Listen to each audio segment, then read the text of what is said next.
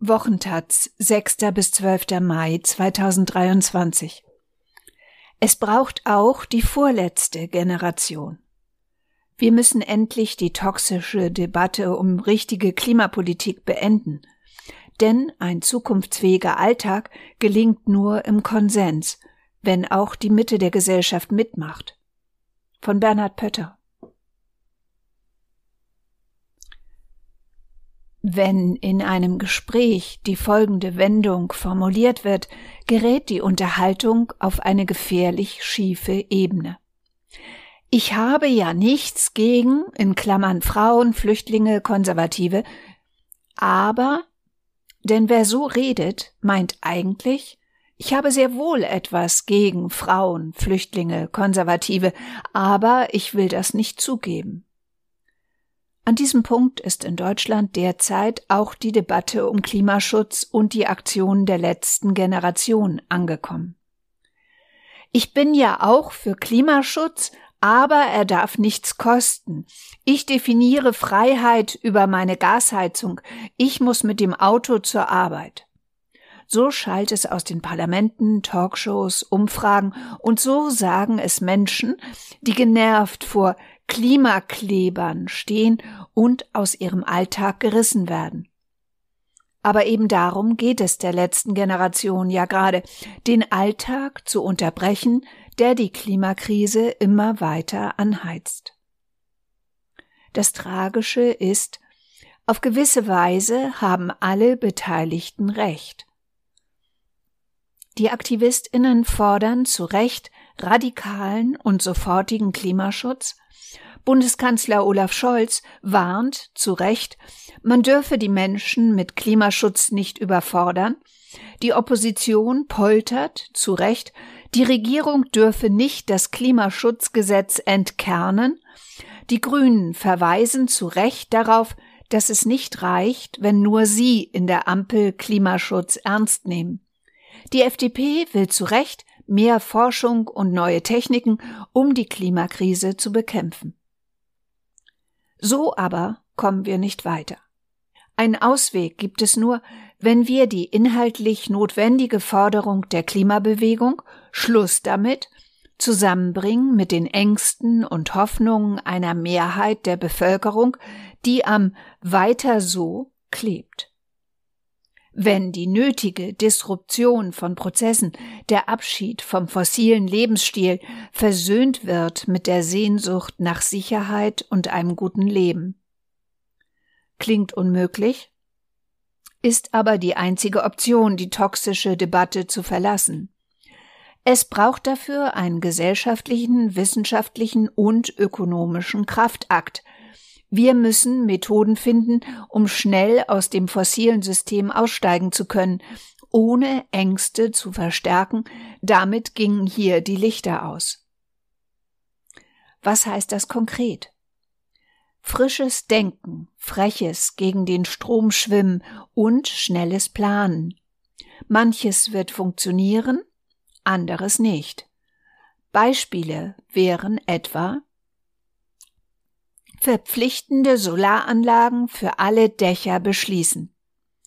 Sich auf technologische Durchbrüche, etwa in der Zementproduktion oder von Solarfassaden fokussieren und sie schnell umsetzen. Autofreie Innenstädte mit ÖPNV Nulltarif per Volksabstimmung in Kommunen durchsetzen.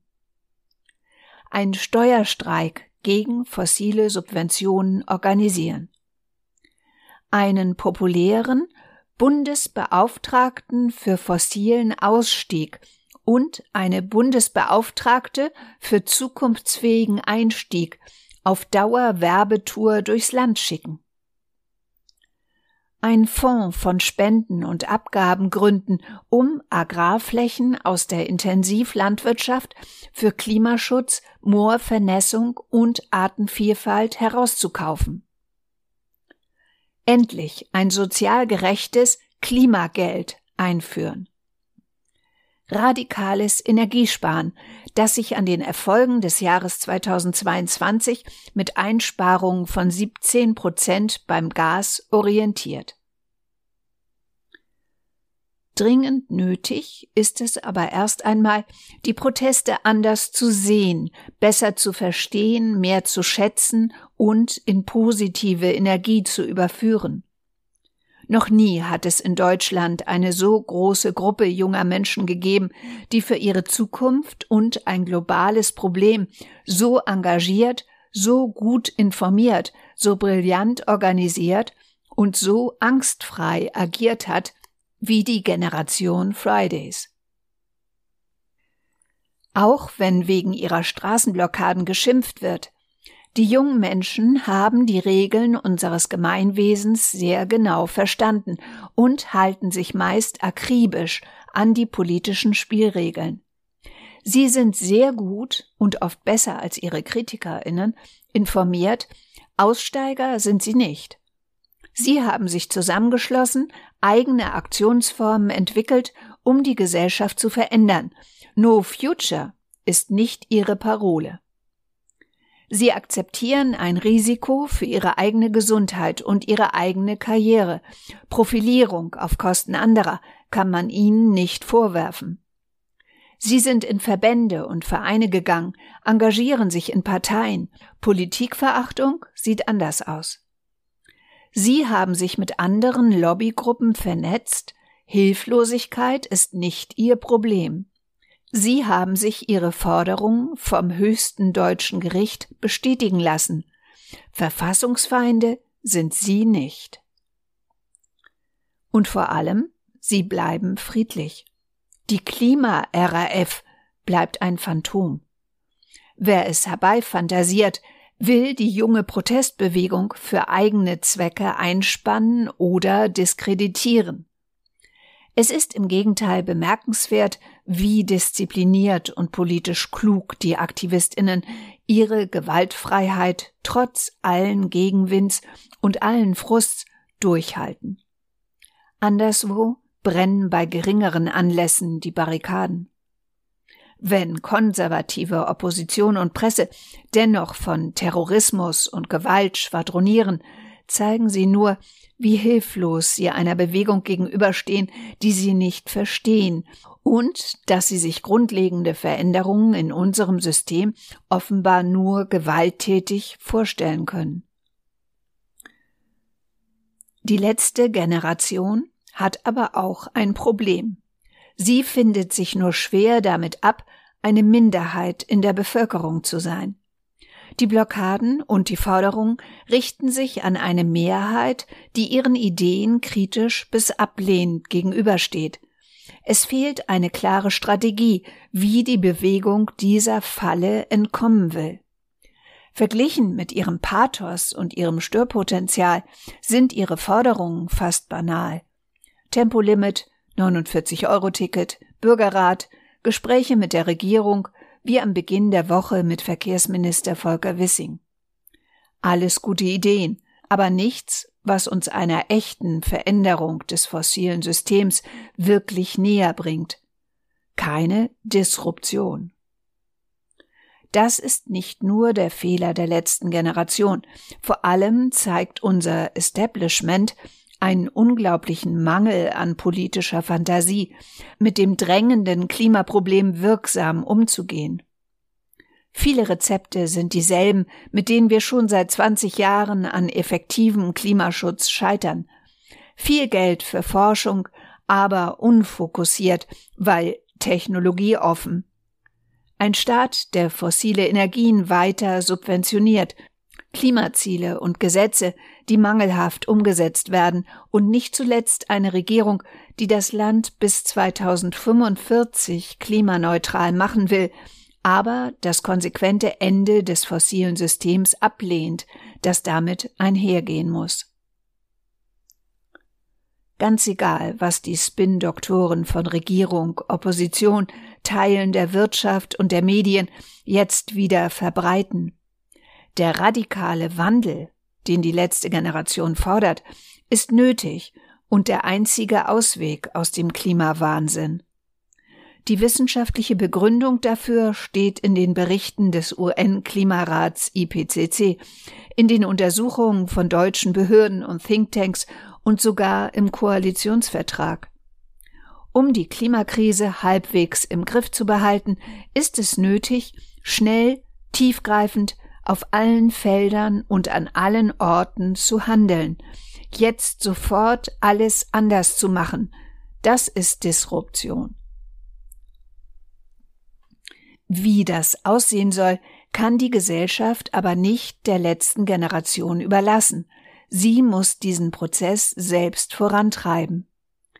Die Sicherstellung unserer Lebensgrundlagen ist keine exklusive Angelegenheit der Grünen oder der letzten Generation. Deshalb müssen sich auch alle Akteure beteiligen. Parteien, Behörden, Thinktanks, Firmen, Stiftungen, Gewerkschaften, Religionsgemeinschaften, Kulturbetrieb. Dort ist inzwischen die Erkenntnis eingesickert, dass das mit dem Klima ein Problem ist.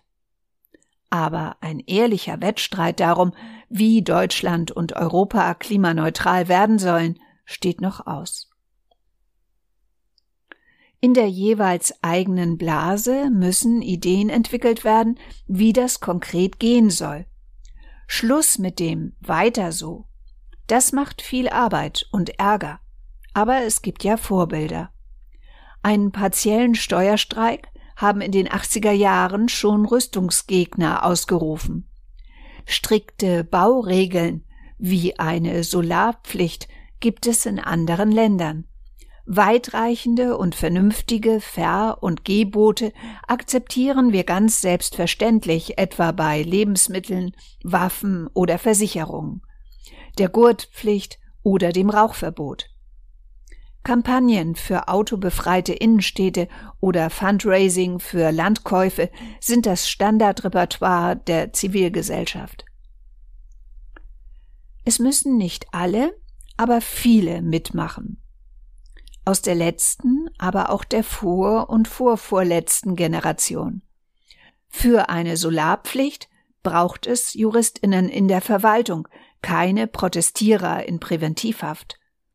Durchbrüche bei der Zementproduktion schafft am besten die Zementwirtschaft, nicht der Soziologiestudent mit Warnweste.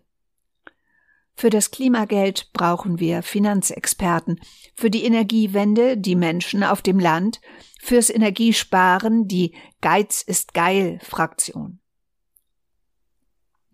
Wir können von der letzten Generation vieles lernen, vor allem dies. Der konsequente Kampf gegen die Klimakrise ist kein Hobby für junge Menschen oder Autohasser. Es ist die wichtigste Aufgabe, die dieses Land im 21. Jahrhundert zu bewältigen hat. Gemeinsam und solidarisch. Damit sollten wir endlich anfangen.